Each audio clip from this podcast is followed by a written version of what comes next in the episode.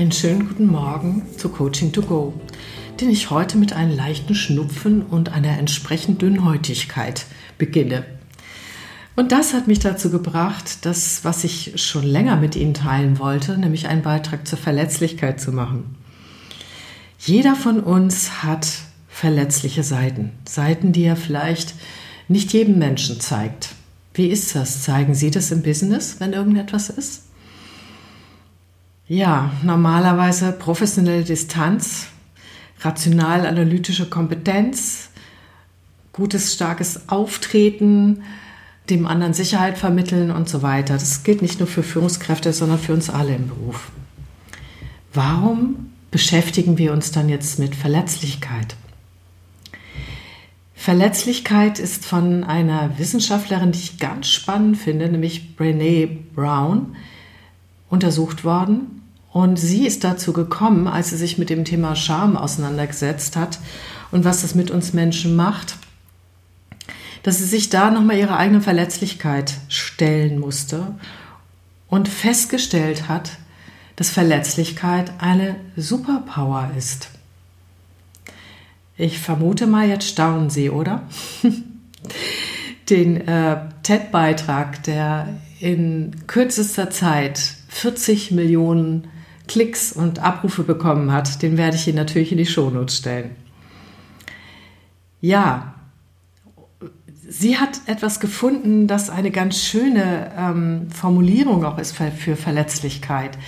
Verletzlichkeit bedeutet im Sinne von Brené Brown einfach den Mut zu haben, wir selbst zu sein, uns nicht hinter rollenden Massen zu verstecken, unsere Ansichten zu vertreten, ohne zu wissen, ob das Gegenüber diese teilt als erstes auf jemanden zuzugeben und andere um Hilfe zu bitten, ins kalte Wasser zu springen, uns etwas zu trauen, Fehler offen zu gehen, uns aufrichtig entschuldigen.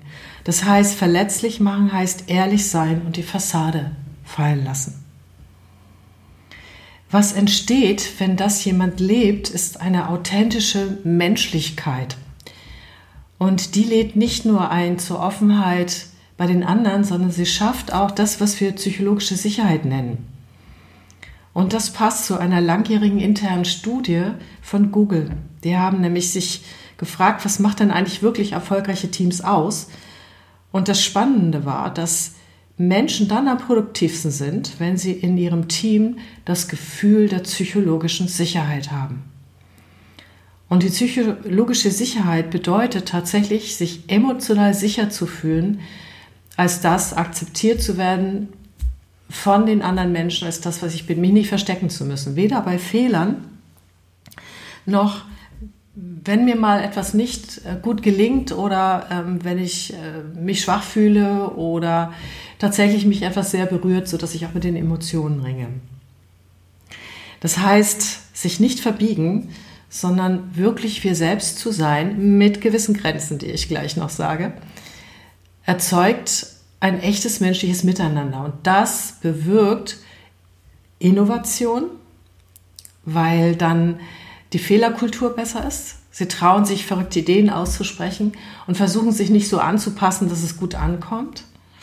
Es bedeutet aber im Teamwork vor allen Dingen auch Kooperation, und zwar echte, nämlich Verbundenheit, Connection untereinander. Wenn wir uns als Menschen wirklich spüren, erzeugt es tatsächlich einen positiven Zusammenhalt und das gibt Kraft.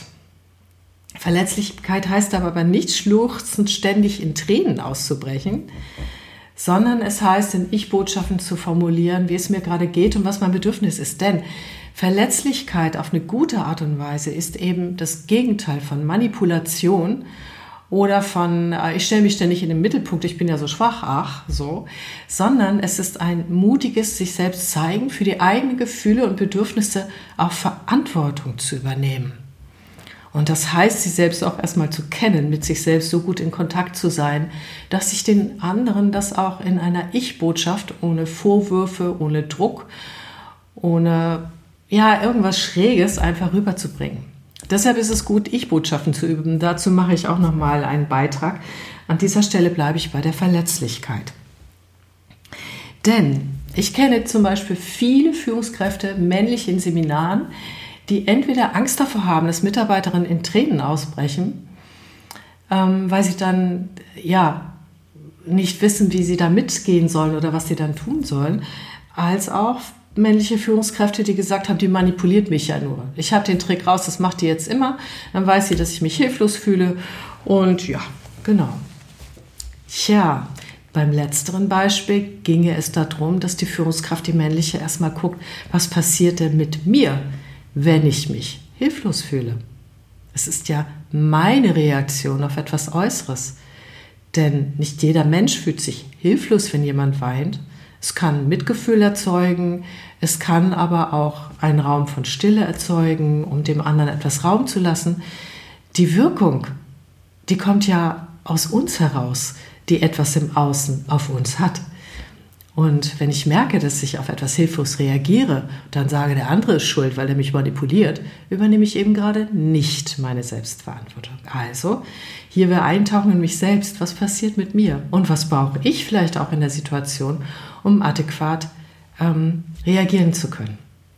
Genauso ist, wenn ich mich manipuliert fühle, könnte sehr authentisch sein, äh, da mal äh, nachzuhaken und äh, durch Konkretisierungsfragen festzustellen, was ist denn da eigentlich, was ist das Bedürfnis der anderen Person? Und auch mich selbst zu fragen, was bedeutet Manipulation für mich? Genau.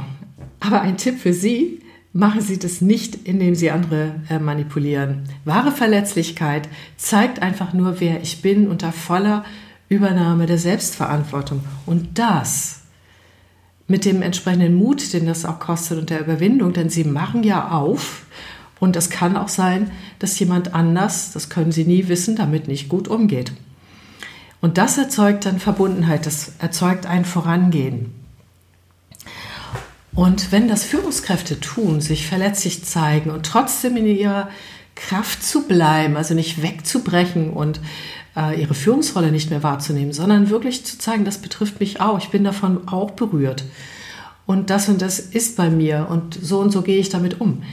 Dann hat es eine sehr, sehr starke Kraft, auch den anderen zu zeigen, dass es nicht immer darum geht, perfekt zu sein.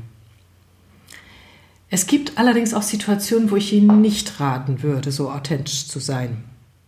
Das eine ist, wenn Sie das noch nie gemacht haben dann machen Sie lieber Mut auf Raten und denn Sie bewegen sich außerhalb der Komfortzone. Sich aus der Rolle heraus zu bewegen, die uns hier auch Sicherheit gibt, hm, das ähm, kann sich sehr wackelig anfühlen. Es darf sich auch wackelig anfühlen. Das ist kein Kriterium, es zu lassen, sondern das ist das Kriterium, wo der Mut gefragt ist.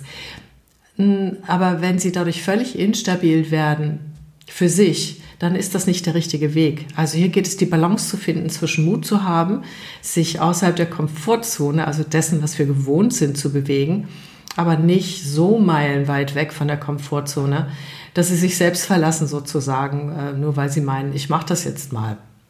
Hören Sie also immer auch auf Ihre innere Stimme, wohlwissend aber auch, dass es da Warnungen geben wird, weil wenn das neu ist, wird es nicht einfach so möglich sein. Es sei denn, Sie wollten es immer schon mal neben diesem Beitrag jetzt als Anlass mutig zu springen. Es gibt noch ein anderes, wo ich Ihnen das nicht raten würde. Werfen Sie sich bitte nicht den Löwen zum Fraß vor. Ich habe Unternehmenskulturen erlebt und ich hoffe, das müssen Sie nicht erleben, aber es gibt es halt, wo, äh, es reine Machtorientierung gibt und dann, wenn jemand Schwäche zeigt, eine Mobbingkultur sich in Bewegung setzt, weil das Thema Gefühle, Bedürfnisse und Verletzlichkeit in dem System dermaßen abgelehnt wird, dass jeder, der da nicht reinpasst, das zu spüren bekommt. Bitte, dann suchen Sie sich entweder einen anderen Arbeitsplatz oder suchen Sie sich Vertraute, mit denen Sie das sehr wohl teilen können, denn jeder von uns braucht Verbundenheit. Ähm, aber schauen Sie auch mal nach, ist es nur Ihr Eindruck? Äh, gibt es da vielleicht, wenn Sie Menschen beobachten und hinspüren, vielleicht Menschen, die das genauso gerne wie Sie auch etwas menschlicher mögen? Meine Erfahrung ist, dass selbst die härtesten Frauen und Kerle, denen ich manchmal in den Chefetagen begegne, wenn ich ganz gerade raus bin, aber gerade bin, das heißt mich auch gerade hinstelle, auf Augenhöhe bin, direkt anschaue und dann aber auch äh, sage, das kann ich nicht oder die und die Schwäche habe ich oder was auch immer oder ähm, an dieser Stelle kann ich Ihnen nicht weiterhelfen, was auch immer, einfach ehrlich und authentisch bin, dann wissen Sie das sehr zu schätzen.